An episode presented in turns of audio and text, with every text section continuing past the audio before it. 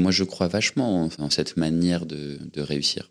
il faut qu'elle soit linéaire, constante, mais bah, faut pas qu'elle ait une pente descendante trop vite. Et je suis très fier de ce parcours. Et en même temps, quand j'y pense, euh, c'est juste qu'on avait on était un petit peu plus confidentiel que certains, mais on a, quand même, au vu de, j'ai eu hier euh, combien de streams on a fait depuis le début, je, je m'y attendais même pas. En fait, quand j'y pense, euh, on a quand même des stats qui sont pas mal.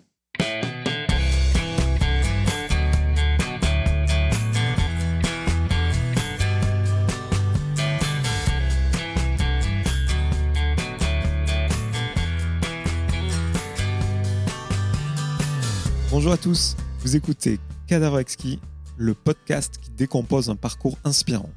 Pour ce nouvel épisode, je reçois un duo électro incontournable de la scène française. Porté par les tubes Canopé et Anikuni, il cumule 2 milliards de streams et 3 millions d'auditeurs mensuels sur la plateforme Spotify. Il vient de publier un nouvel EP dans lequel il confirme sa palette sonore ambitieuse, singulière et cinématographique. Je reçois aujourd'hui Polo et Pan.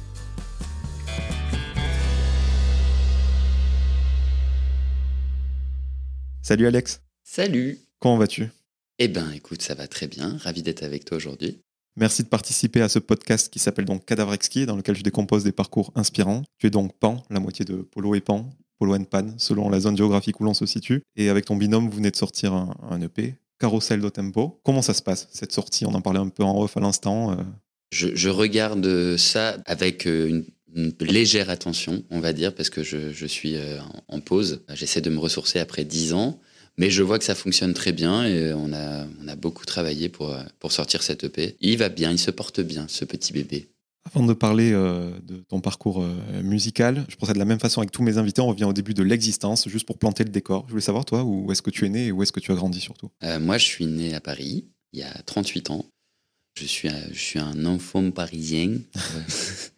Euh, avec un attachement à, la campagne, puisque j'allais euh, la moitié du temps euh, à la campagne, pas très, enfin, à 100 km de Paris. Voilà mes racines. Et tes parents, ils faisaient quoi comme métier quand tu vivais sous leur toit? Moi, j'ai deux parents psy, moi.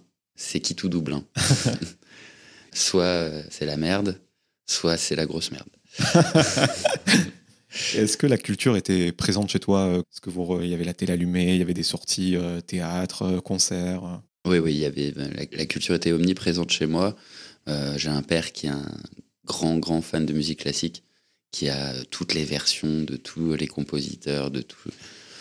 voilà, moi j'ai baigné un petit peu dans ça, dans des, énormes CD tech, euh, euh, de classique. Et ma mère vient du milieu plus peinture.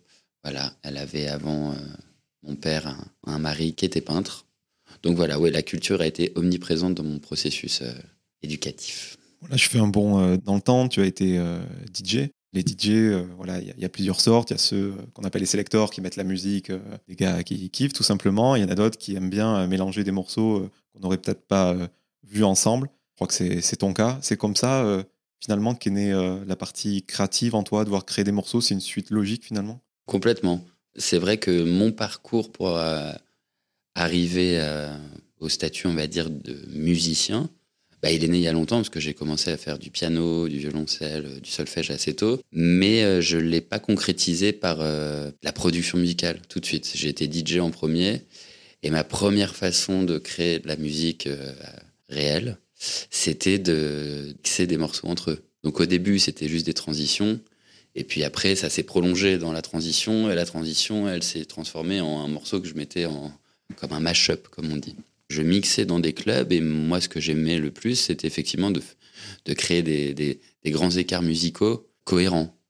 Euh, soit qui avaient le même tempo, soit qui avaient la même, euh, euh, la même clé harmonique. Enfin voilà, donc je pouvais, je pouvais m'amuser vachement et je pouvais passer d'un Edith Piaf à Rage Against the Machine ou à un, un Cypress.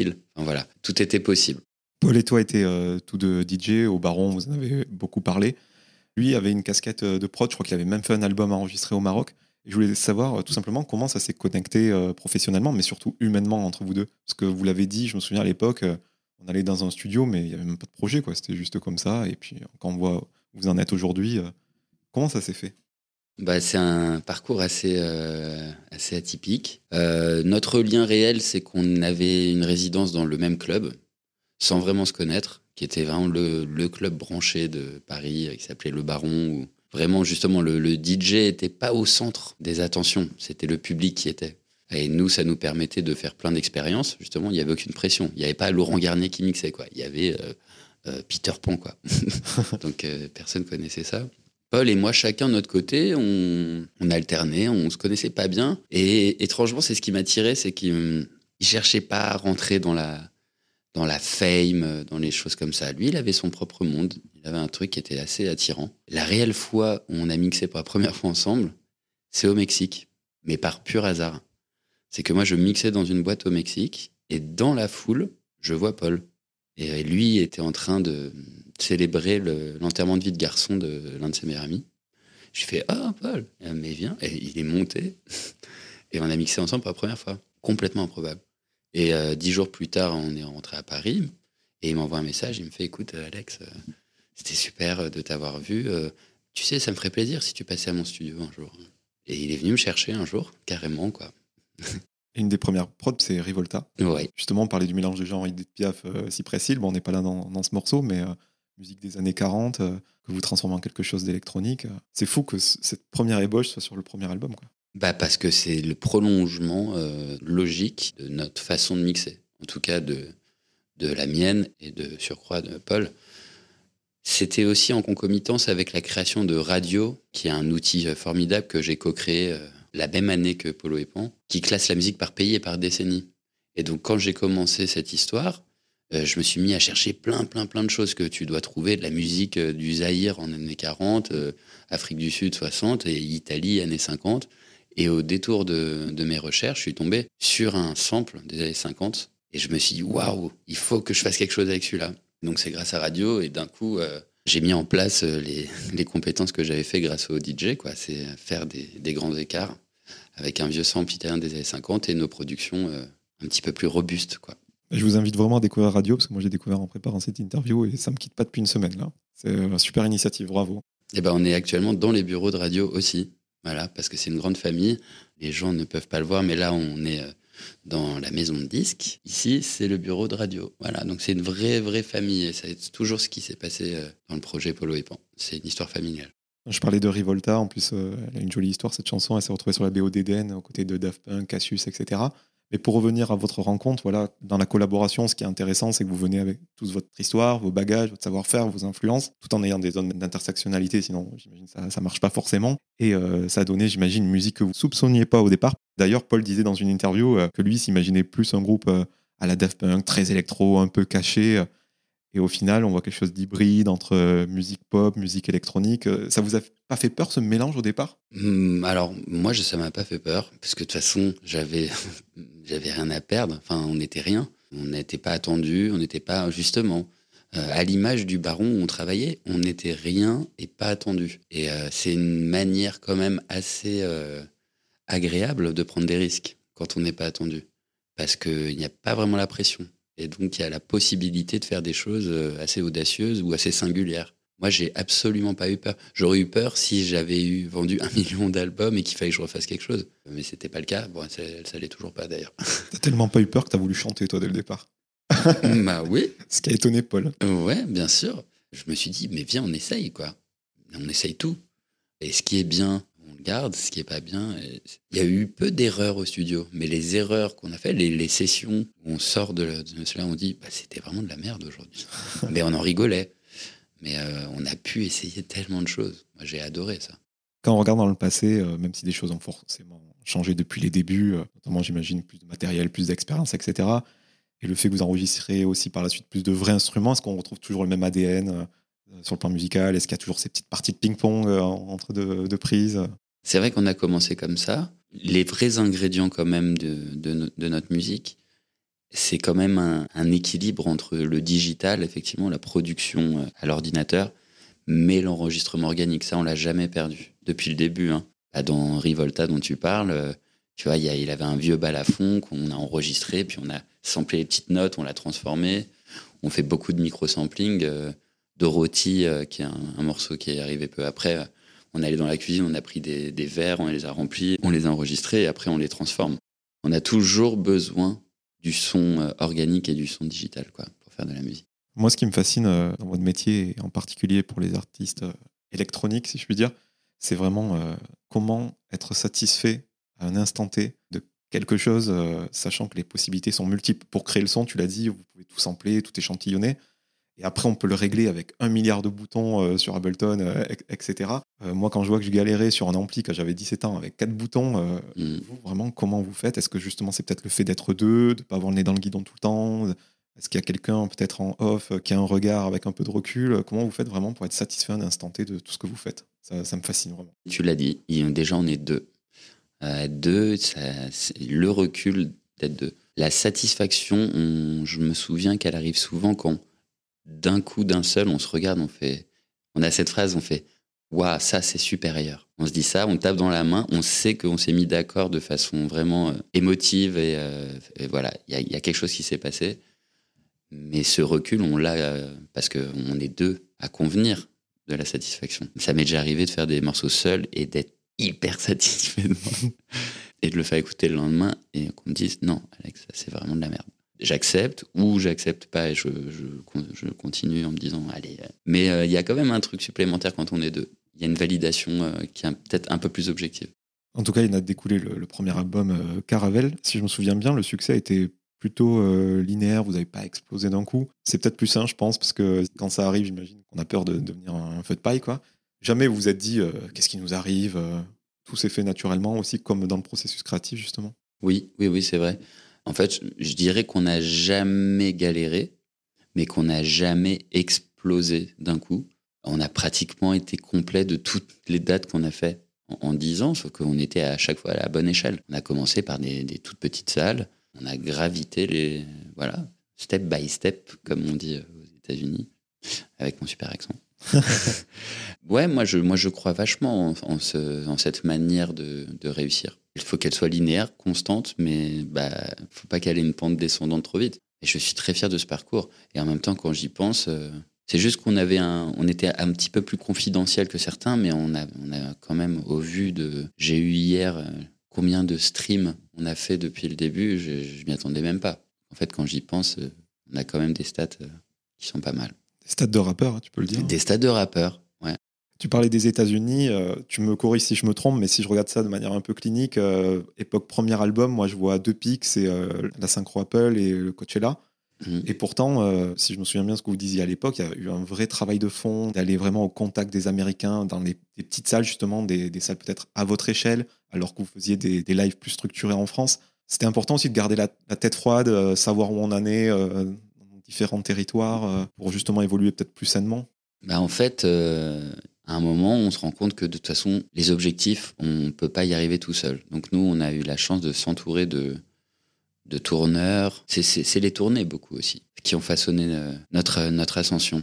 Et on a une agence qui a cru en nous, donc qui a beaucoup investi. Parce qu'en en fait, il y a beaucoup de groupes qui pourraient exploser, mais c'est aussi une histoire de prise de risque. hein. Nous, on a misé sur nous. Et donc oui, on- le développement de territoire aux États-Unis, on a perdu beaucoup d'argent au début. On a fait des petites salles euh, avec que des Français, mais, on y est retourné.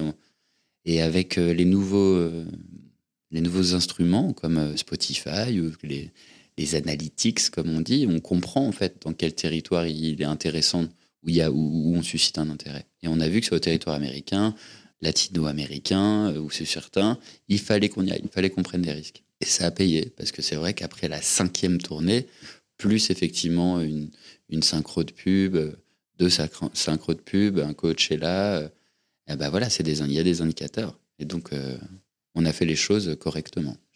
On parlait de radio, le site que tu as monté, ben, comme le média traditionnel radio, vous avez vraiment fidélisé le public qui ont été habitués de vous voir et vous avez gravi les échelons. Et je trouve ça d'autant plus intéressant que vous avez chanté en français au départ, alors que beaucoup de- d'artistes électro euh, chantent euh, en, en anglais justement pour, euh, pour s'exporter plus facilement. A contrario, vous avez quelque chose de, de très visuel dans tout ce que vous faites.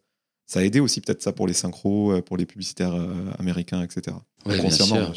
C'est c'est radio qui est vraiment partie intégrante hein, du projet, puisque les personnes qui font euh, l'identité graphique de Polo et Pan sont euh, ceux à qui j'ai créé radio. C'est vraiment une famille. hein.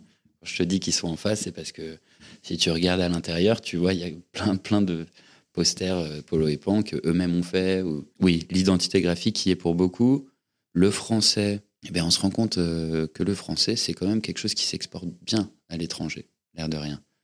Il y a beaucoup, beaucoup de groupes français et je pense qu'on en, en fait partie qui cartonnent beaucoup plus à l'étranger qu'en France. Nous, on cartonne beaucoup plus à l'étranger qu'en France. J'ai le souvenir que tu as interviewé Phoenix. Phoenix était de ceux avec les Daft qui finalement n'ont pas, c'est pas qu'ils ont boudé euh, la France, mais c'est que en France, ils ont eu un certain succès, une renommée. Euh, moi, je suis un grand fan hein, d'eux, mais tu vas au Japon, c'est des méga stars, c'est des rock stars. Euh, en France, Phoenix, peu les connaissent aussi bien qu'ils devraient l'être. Un petit mot sur, sur le français. le premier album s'appelle Caravelle. Vous avez souvent expliqué le nom de ce moyen de transport hybride. Et je sais que vous êtes sensible à, toutes les cultures, notamment japonaises, mais il me semble qu'on vous a jamais posé la question, ou du moins je l'ai pas vu en tout cas. Est-ce qu'il y a un petit euh, clin d'œil à One Piece dans le bateau euh, Le Vogue mérite une caravelle? Il n'y a pas. Chacun, il, peut y voir. C'est ça qui, est, bien aussi, parfois. C'est que j'aurais pu dire, et si, bien sûr. mais euh, ce qui est cool, c'est que tu trouves aussi parfois tes propres symboliques dedans, et c'est peut-être comme ça, alors même que moi, n'y avais pas pensé, que tu, tu fidélises au sein du projet. C'est ça qui est beau. Donc euh, il y a une vraie diversité dans, le son. Vous écoutez de la musique euh, venue des, quatre coins du monde. Euh, je suppose que vous êtes curieux de nature tous les deux, ça ne s'invente pas. Mais est-ce que vous poussez votre curiosité, vous l'exacerbez pour vraiment travailler ça un peu comme un muscle et passer presque à côté d'un son, vraiment pour trouver une petite sonorité, un petit bruit à sampler qui pourrait vous servir pour, un morceau? Bah, Comme je te dis, j'avais en parallèle du projet les Pans radio, et tu n'imagines pas les nuits blanches de recherche musicale on avait des missions chaque semaine, chacun, c'était de trouver 60 euh, perles musicales euh, d'un pays ou d'une décennie qui manquait, parce qu'il fallait vraiment qu'on ouvre ce site. Et, donc moi, j'ai cherché, cherché, mais à la, fin, c'était presque une douleur. C'est qu'il fallait que je cherche, et, et l'air de rien, je remercie ces moments, parce qu'en fait, je suis tombé sur des samples, des choses, plus ensuite les gens qui nous ont envoyé on s'est fait aider par beaucoup de gens de la planète, parce que radio est participatif. Donc oui, beaucoup, beaucoup de recherches, beaucoup d'écoute musicale, jusqu'à ce qu'on rentre dans le process musical. J'écoute beaucoup ce qui se passe, euh, même à la radio, euh, tout ce qui est euh, radio, digging, aller chercher des, petits sons. Et ensuite, quand je rentre dans le process musical, j'écoute plus rien. J'essaye de pas coller à quoi que ce soit. Et justement, je ferme les écoutilles et là, je deviens un peu égocentrique, c'est rentre chez moi le soir et j'écoute mes propres morceaux. Donc c'est un peu encore un travail, un peu comme euh, un testeur de lit qui va taper sur le lit mille fois, machin. Là, on rentre dans un truc un peu technique, quoi. Mais oui, c'est très important d'écouter euh, beaucoup de choses avant. Tu te mets en autarcie parce que si tu entends un autre truc qui te plaît, tu peux tout foutre en l'air parce que tu auras que ce son en tête. Oui, je veux pas. En plus, je veux pas être influencé trop fort par quelque chose. Si j'entends quelque chose à la radio qui cartonne, qui est trop bien, et que je me mets légèrement à le copier, c'est fini en fait. C'est très dur de garder la singularité de quelque chose. Même si tu es à côté de la plaque, je préfère ça que de copier la nouvelle mélodie que j'ai entendue euh, à la radio. Les gens qui nous écoutent, ils, doivent se demander comment ils font pour faire des, chansons euh, voilà, avec un vrai fil rouge, un album, un concept, alors que les mecs peuvent être influencés par tout et n'importe quoi. Et j'ai eu ma réponse en préparant un entretien, j'ai vu que vous faisiez des storyboards, genre il y avait une influence de départ, ça peut être un film, une image, un style de musique. Et une fois que vous avez euh, écrit le, storyboard, bah, même si vous avez des bonnes idées et que ça rentre pas dans la case, eh ben, next quoi. Ah c'est la contrainte. Complètement. Et il en faut des contraintes dans la musique. Aussi. Ouais. Bah, en fait, c'est surtout qu'on a plein de. Déjà, on a plein d'envies, et plein d'envies différentes parfois. Donc, c'est vrai qu'à chaque fois qu'on va commencer un album, on a déjà plein de maquettes. On a, enfin, en tout cas, on a déjà pas de plein de maquettes, mais on a des espèces de squelettes de choses. C'est des choses qui n'ont pas beaucoup de vie, mais c'est une structure dans laquelle on a envie d'insuffler une âme on se pose, on dit bah ouais, moi j'aimerais bien qu'il y ait ça dans là-bas, moi j'aimerais bien qu'il y ait ça. Ah, c'est là qu'il y a les cases. S'il y en a un qui n'a pas envie de cette case, ben on la met pas. Mais euh, c'est vrai que ça commence par un chapitrage, quoi. Et après, au, sein de chaque chanson, on a des petits. Euh, c'est vraiment un texte, un storyboard, quoi. On écrit, euh, ouais, alors ça, y a, ça me fait penser à cette peinture. J'adore ce mot, viens, on va essayer de trouver une traduction. Est-ce qu'il sonnerait mieux?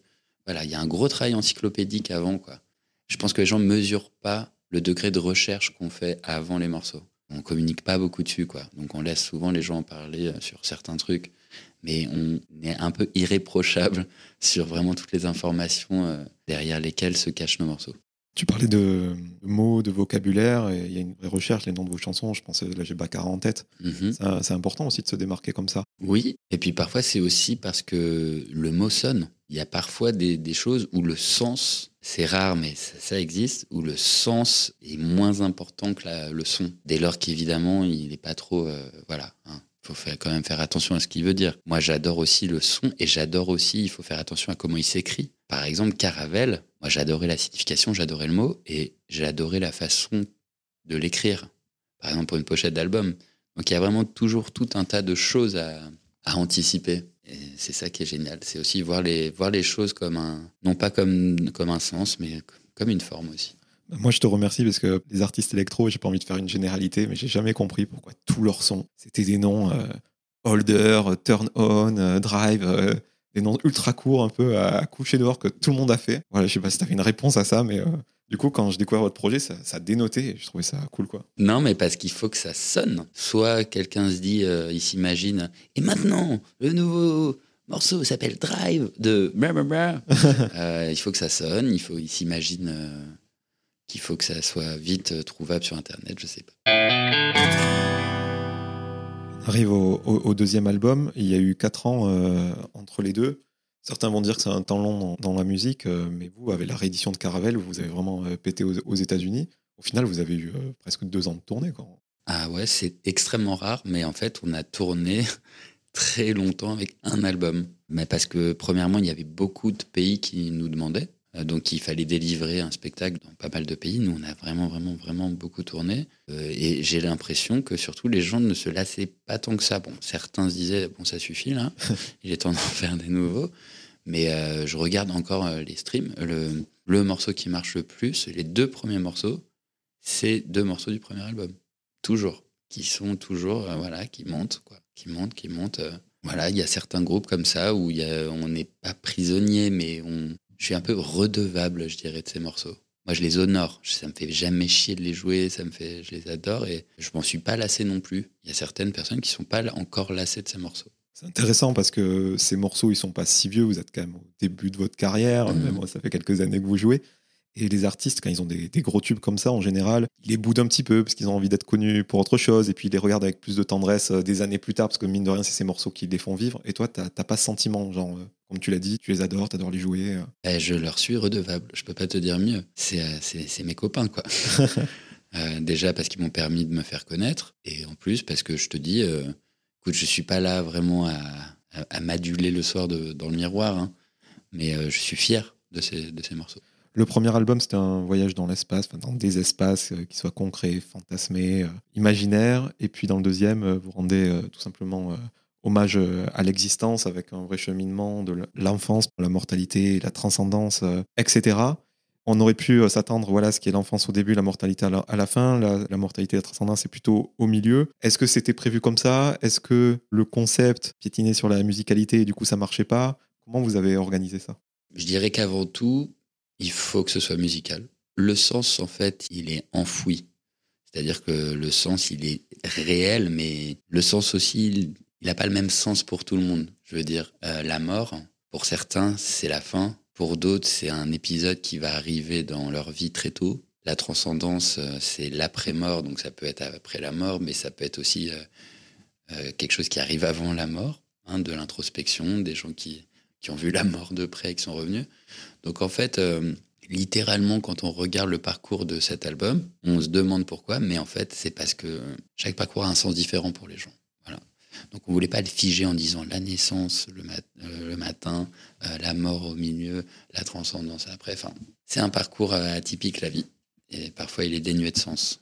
L'enfance et plus largement la, naïveté, l'insouciance, ça se retrouve parfois dans vos morceaux. Et, moi, je trouve qu'il y a une sensation de.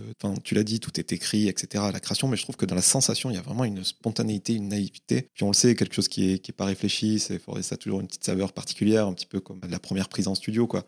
Est-ce que c'est quelque chose que vous voulez vraiment garder en vous, ce côté un peu spontané, réfléchi, euh, en plus des côtés plus cadrés, j'ai envie de dire? Alors c'est vrai, la première prise, il y a vraiment toujours un truc magique dans la première prise. Beaucoup de nos morceaux, on a grec la première prise. Là, je suis en train de faire un morceau. J'ai réenregistré euh, des voix et je suis repassé à la première prise que j'y arrive pas. Mais euh, je te confirme que pour délivrer quelque chose de naïf et de simple et de digeste, il faut un degré quand même d'exigence et de technicité qui est encore plus grand. quoi. nous, les, morceaux que, qu'on a délivrés qui, qui ont l'air tout simples, tout ça, en fait, c'est juste que derrière, tu regardes le projet, il est extrêmement technique. C'est très dur de délivrer quelque chose de simple, en fait. Quelque chose qui a l'air simple, mais qui l'est pas. Ouais. Toujours pour faire illusion. Mais la naïveté, par contre, elle ne se, elle, ça, ça ment pas. Donc euh, il y a de la naïveté dans ce qu'on fait parfois, il y a des erreurs aussi. N'est pas dans des cases. La naïveté, je trouve que dans notre musique, elle se retrouve comme ça. C'est euh, des instruments, ça peut être un instrument un petit peu rigolo, ça peut être un voilà, c'est on l'a en fait on la personnifie la naïveté. Mais elle est elle est dure à elle est dure à, rendre artificielle la naïveté. Et je trouve qu'aussi, euh, cette naïveté, on la retrouve un petit peu dans votre optimisme. Je sais pas si c'est le terme, et je crois que bah, c'est toi qui disais ça dans le groupe qu'on a à peu près le même âge. Moi, j'ai 4 ans de moins que toi et on vient d'une génération où, quand on voit tout ce qui se passe dans le monde, comment le monde est crispé en ce moment, euh, nous, dans les années 90, quand on a grandi, il n'y avait pas tout ça. Quoi. Il faut attendre le 11 septembre pour voilà, avoir des tensions. Il n'y avait pas les réseaux sociaux. Donc, quand on prend le métro, on n'avait pas des nouvelles horribles qui nous arrivaient directement. Euh, tu, penses que ça joue vraiment euh, dans ta construction d'artiste, en tout cas, dans ta façon de faire de la musique ah bah nous, on est une génération qui est pas prête. Hein. Ça, on n'est on pas des combattants. Hein on est des pacifistes. Euh, et moi, euh, j'avais plutôt une nature fuyante. J'étais pas un grand combattant. J'étais pas dans, le débat, moi. Moi, je regardais la carte du monde pendant que ma sœur s'engueulait avec euh, mes parents, quoi. Elle, c'était une combattante, et moi, j'étais plus ah la capitale du Kyrgyzstan, c'est Bishkek. Ah, ah, le... voilà, moi, je voyageais déjà dans ma cuisine avec la map monde en face. Et la fuite, peut-être que je dois ma, ma carrière à la fuite. Euh, donc oui, c'est sûr qu'on vit dans... Nous, on est une génération qui a fait beaucoup d'artistes, en fait, je dirais. Euh, notamment grâce aux nouveaux moyens. On a eu beaucoup de chance parce qu'on a pu, il y a une démocratisation des moyens euh, artistiques, que ce soit les ordinateurs, les micros, les appareils photo, tout s'est démocratisé, ça fait vraiment des, vocations. Je pense qu'on l'est tous. On est aussi peut-être un peu tous des fuyants, une grande partie. Parce que nous, on n'a pas été éduqués, effectivement, euh, avec les responsabilités, le service militaire, la guerre. Euh. On est la génération bisounours, quoi. Je trouve ça intéressant que tu dis ça, surtout dans ta position d'artiste. C'est quand tous ceux qu'on écoute euh, parler aujourd'hui, tous ces nouveaux artistes ont l'impression qu'ils ont une vie mais triste. Tout, tout, le monde construit son projet sur une fragilité, des douleurs. Et toi, tu revendiques que c'est voilà, ta naïveté, ton optimisme ça pourrait presque te desservir de dire ça. Ouais, parce qu'on on n'associe jamais euh, l'optimisme à de la profondeur. L'optimisme, euh, c'est mielleux, c'est simple, c'est oui, allez, c'est bien. Mais moi, je trouve que bah, il y a une réelle, il y a une réelle profondeur dans l'optimisme. Et elle est assumée. Et en même temps, il n'y a pas que ça dans le projet.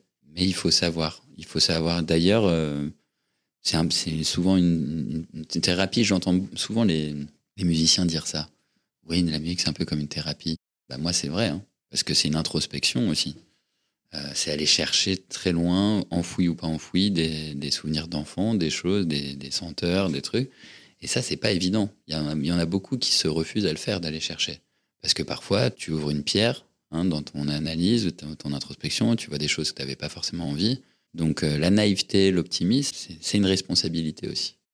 Entre le premier et le deuxième album, on l'a dit, il y a eu une tournée très longue. J'imagine que vous n'êtes pas resté sans rien faire. Les, morceaux du deuxième album sont nés sur un, sur un temps long et je trouve que ça s'entend même, même s'il y a une continuité, bien sûr, ça s'entend sur des différences de production. Vous, vous n'êtes pas du genre, voilà, la tournée est finie, on analyse quatre mois et on compose. Vous, c'est vraiment tout le temps, quoi, finalement. On n'a jamais arrêté.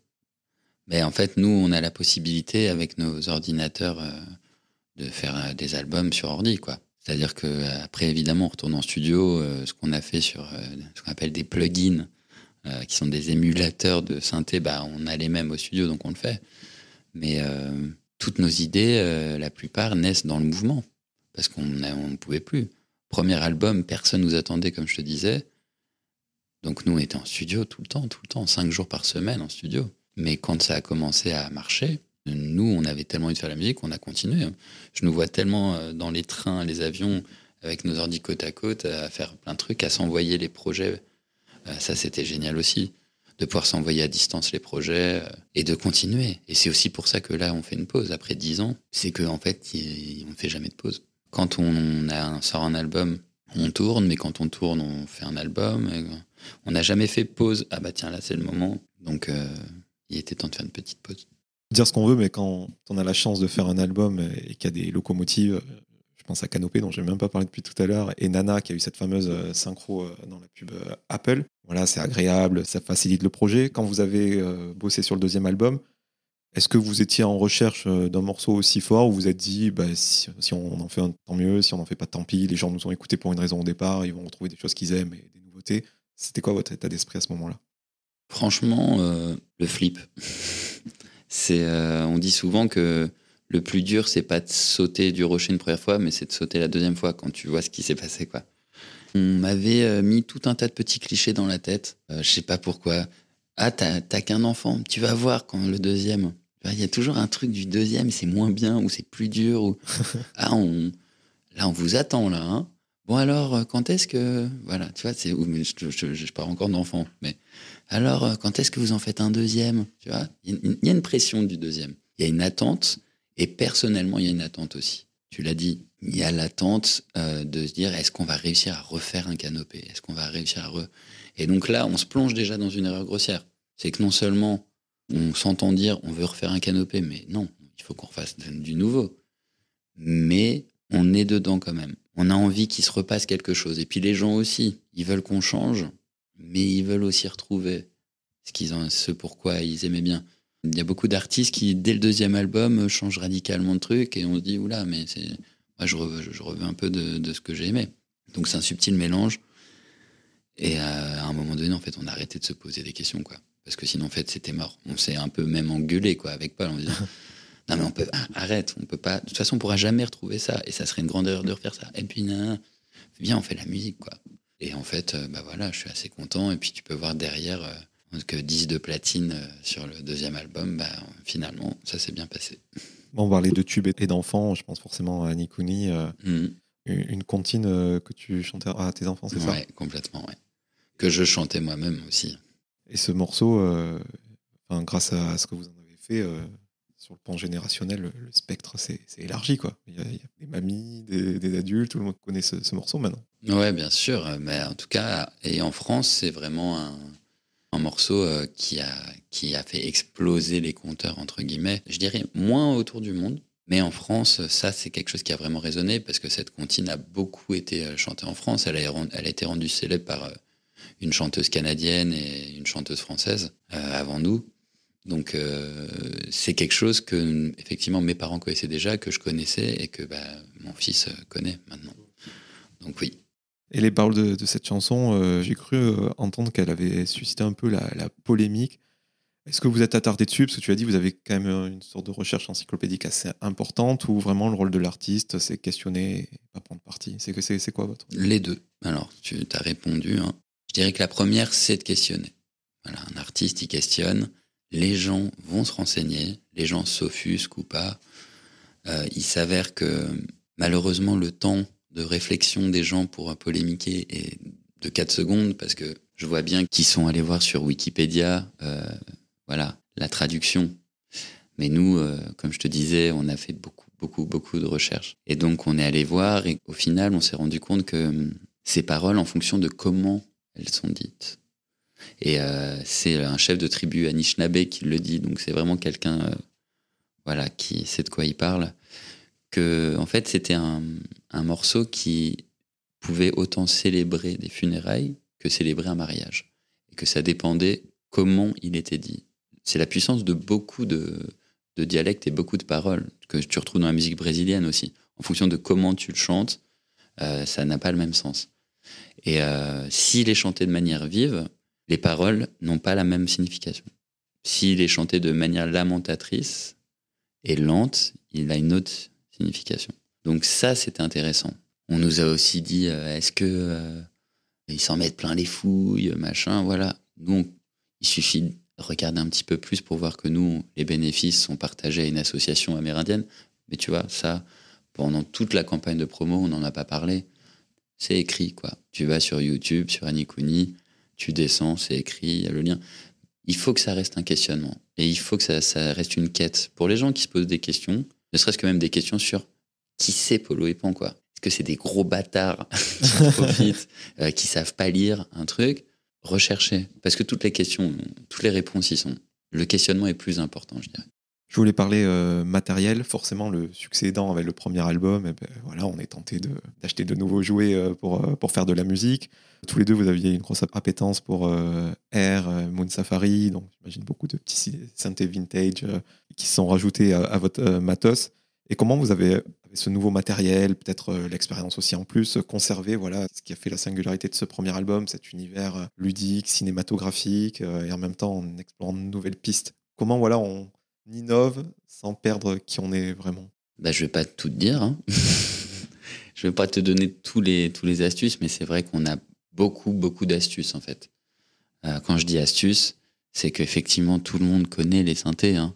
Euh, voilà, on a, on a tous la plupart des synthés, on les a.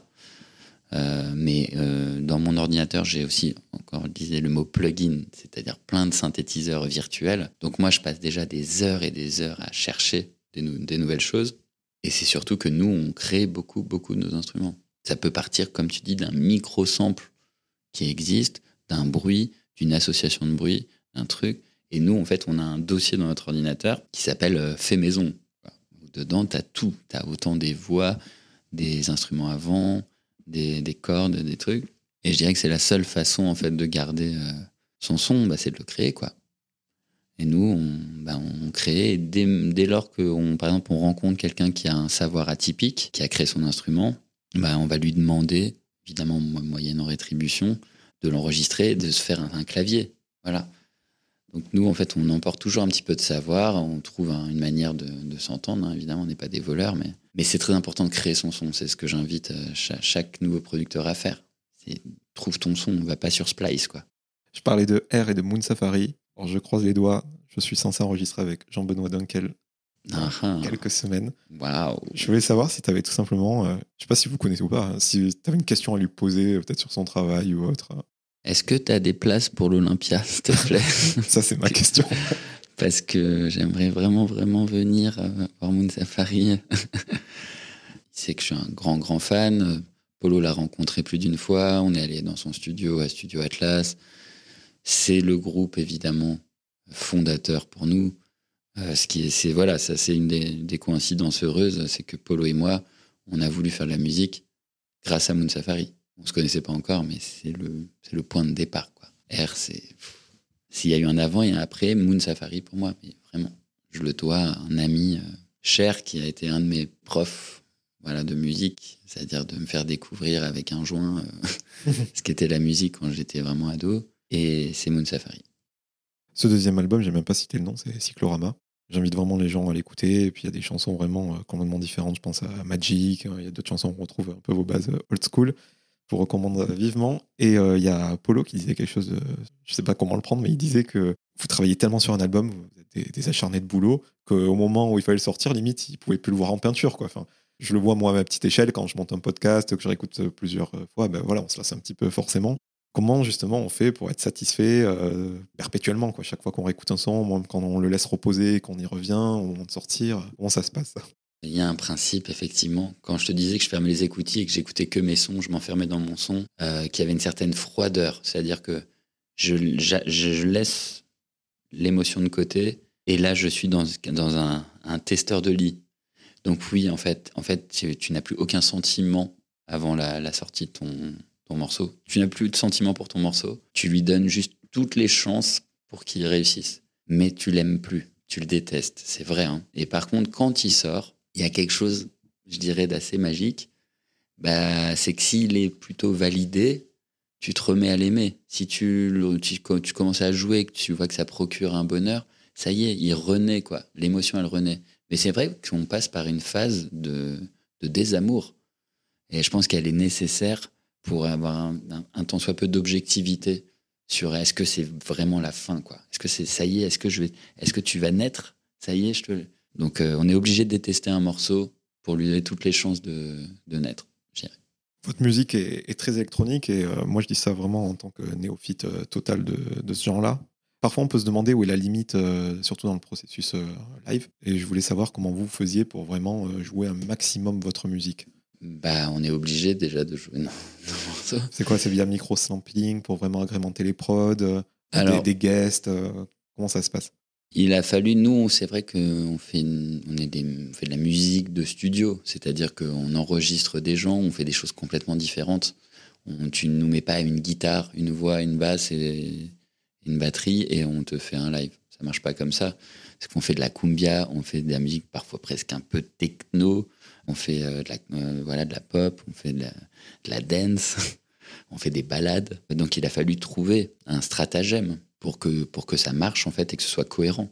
C'est même pas, c'est-à-dire que même si on pouvait on ramener 600 personnes sur scène, ça marcherait pas parce que c'est, ça serait pas cohérent quoi. Donc on a trouvé un lien, un fil conducteur euh, où évidemment on peut pas tout jouer, mais nous on s'est, on s'est fait un espèce d'énorme cockpit où on a accès très facilement à chaque instrument qu'on doit jouer parce que en fait on a, cette capacité avec nos ordinateurs de d'émuler tu vois, de synthétiser. Donc euh, un truc de la vie qu'on aime bien, euh, un vrai instrument, on va, on va ressembler chaque note et puis on peut les rejouer au sein, avec un seul clavier.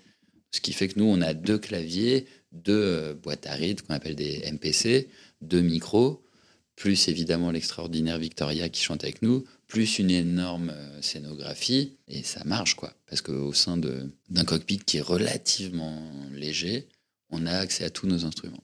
On l'a dit tout à l'heure, les gens, euh, ils écoutent vos albums pour retrouver voilà, ce qu'ils ont aimé avant. Euh, on a abordé ce sujet quand on parlait des, tubes. Et pour les concerts, c'est un petit peu pareil, mais moi j'ai l'impression que vous voulez quand même les sortir de leur zone de confort par des petites choses. Euh, est-ce que c'est ça, comme un élément perturbateur dans une histoire? Vous cherchez à créer un petit peu ça en, live? Alors nous, c'est vrai qu'en live, on raconte vraiment une histoire. Ça, c'est sûr.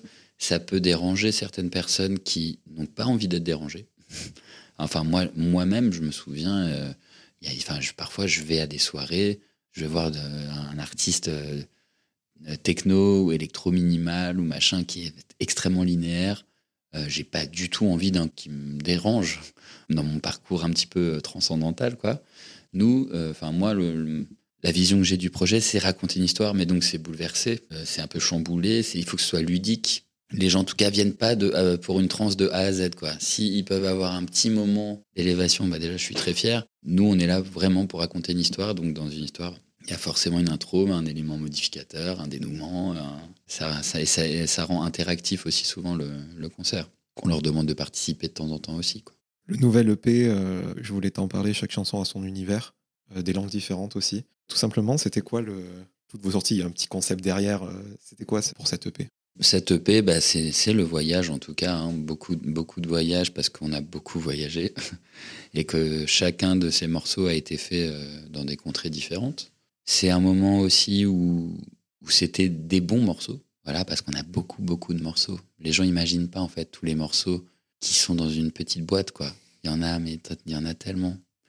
Comme tu dis, euh, voilà, il y en a qui rentraient pas dans des cases d'albums, il y en a qui sont super pour nous, mais qui plaisaient pas à notre noyau euh, dur, qui sont euh, nos deux amis de la maison de disques, voilà, qui ont toute notre confiance. Et il faut aussi qu'il y ait quatre morceaux qui aient du sens entre eux, mais qui soient bons. Et on les trouvait bons. Et ils racontaient une histoire, chacun. Voilà, c'est le, voyage. C'est pour ça qu'on les a sortis. Des morceaux plutôt pop, plus qu'électronique, à part Charanga, mhm. si je prononce bien. Ouais. Ça, aussi, euh, vous ne cherchez pas euh, à avoir une sonorité particulière, c'est que ces morceaux, ils marchaient. Eh ben, en fait, je trouvais qu'à surtout euh, à, 4, ils marchent. Je trouvais qu'ils représentaient des sensations différentes. C'est un peu comme des points cardinaux. Il n'y avait pas forcément, on veut faire du club, on veut faire du truc. Je trouvais qu'ils avaient une couleur un peu différente et ils se ressemblent un peu quand même, mais ils ont une couleur différente. Je crois avoir lu que le morceau Nagori, les paroles ont été faites par ChatGPT. Non, non. Enfin, compléter. Non, non, non, ça c'est pas vrai. Non, Nagori, il a fallu qu'on vraiment qu'on soit sûr parce qu'on a écrit du japonais. Euh, et on voulait vraiment être sûr que le morceau ne soit pas irrespectueux. Donc on allait au Japon euh, et on a demandé à des Japonais si ce qu'on écrivait avait du sens pour eux. Et ils nous ont répondu, euh, fidèles à eux-mêmes, le sens n'importe peu à ce moment-là, mais la, beauté est là. Parce qu'en fait, Nagori, c'est un mot que, j'ai découvert à la fin de l'été. J'adore ce mot. C'est euh, quand c'est le dernier jour de tes vacances et que bah, tu as le spleen de devoir rentrer, mais que tu as l'espoir de retrouver ce moment de bonheur l'année d'après. il y a une espèce de mélange des émotions. Et donc, c'était le pouvoir du mot. C'est de là qu'est parti le, concept. Mais on voulait absolument que, comme on parlait en japonais, on voulait pas être ridicule, quoi. Mais pas de chat GPT. Mais ça m'a pas trop étonné parce qu'il y a Paul qui disait ça dans, dans, des interviews que pour lui, depuis le sampler et Ableton, il n'y a rien technologiquement qui pouvait amener la musique à un autre step. Et c'est pour ça que l'utilisation de ChatGPT, ça me semblait pas déconnant quoi dans le. Mais elle a, elle a été utilisée pour traduire, je veux dire. Et attention parce que moi j'aime beaucoup. Moi je m'intéresse énormément à l'intelligence artificielle. Au contraire, je n'en ai pas peur et je m'amuse vachement avec. Mais c'était juste pour rectifier que là on est plus de l'ordre de la traduction, d'essayer d'être le plus compréhensible et justement éviter d'être où là ils se prennent pour qui. Euh, on a fait des recherches poussées pour que ça, ça colle quoi. Je veux que tu me parles de Daniel Elupi. Mm-hmm qui a arrangé les, cordes Oui, que je, je n'ai jamais rencontré encore. Euh, on travaille à distance ensemble, mais c'est un arrangeur exceptionnel. Et euh, il y a eu un avant et un après euh, quand j'ai écouté ses arrangements. C'est fantastique, quoi. Il m'a été présenté justement par mon producteur qui avait vu. Il y a, un aspect dans Carousel qui est très cinématographique. Et c'est l'idée de Mathieu Gazier, qui est un des producteurs, de, de dire il faut qu'on essaie un arrangement vraiment orchestral parce qu'on est nous on était avec des plugs au début des trucs ça, ça, sonnait pas comme il fallait et lui est exceptionnel quoi j'ai découvert euh, avec sa collab sur Rome ou Roma avec Danger Mouse. Mhm. Je recommande vraiment.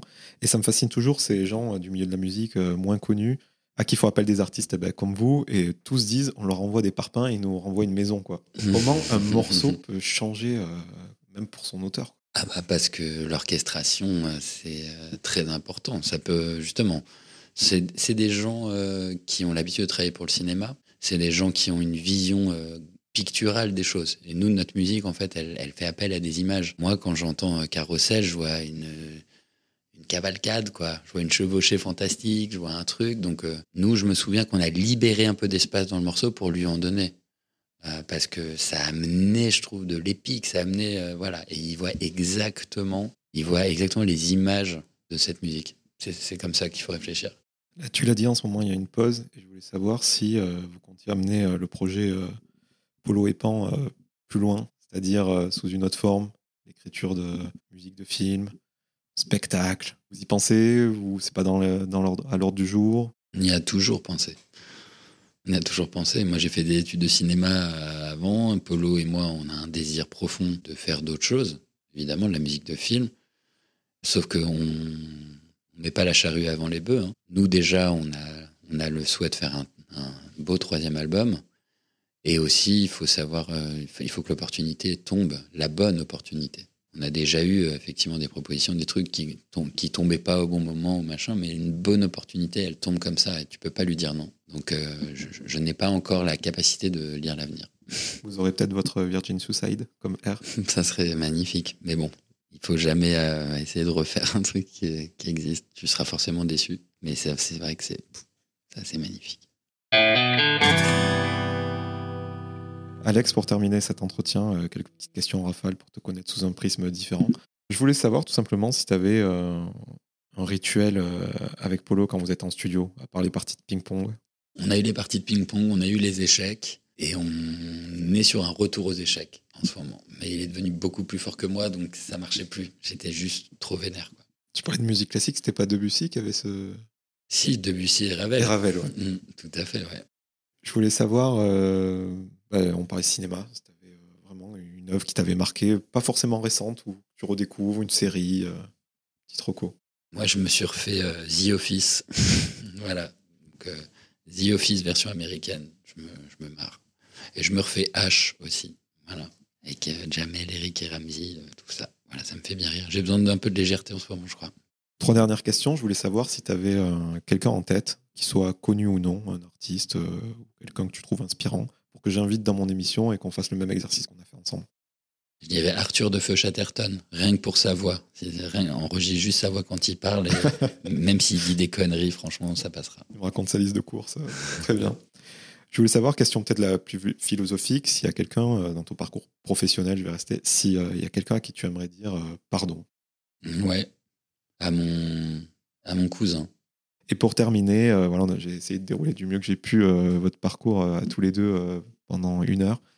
Je voulais savoir si, voilà, quand on fait un peu le bilan comme ça, quand on regarde dans le rétro, euh, sur le plan professionnel, toujours avec le projet euh, Polo et Pan, si tu avais atteint une sorte de, de quiétude, de plénitude professionnelle par rapport à où vous en êtes actuellement? Bah, un mélange de ça et un mélange de d'excitation quand même, de se dire que c'est que le début.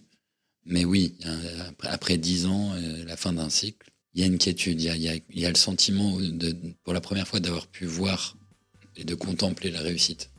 Parce que j'ai jamais pu la voir, c'est peut-être ça, ça, a été le moteur, mais là, là, je suis, je suis fier au moins de, de ce qu'on a fait. Donc il y a une quiétude. Merci beaucoup, Alex. Merci.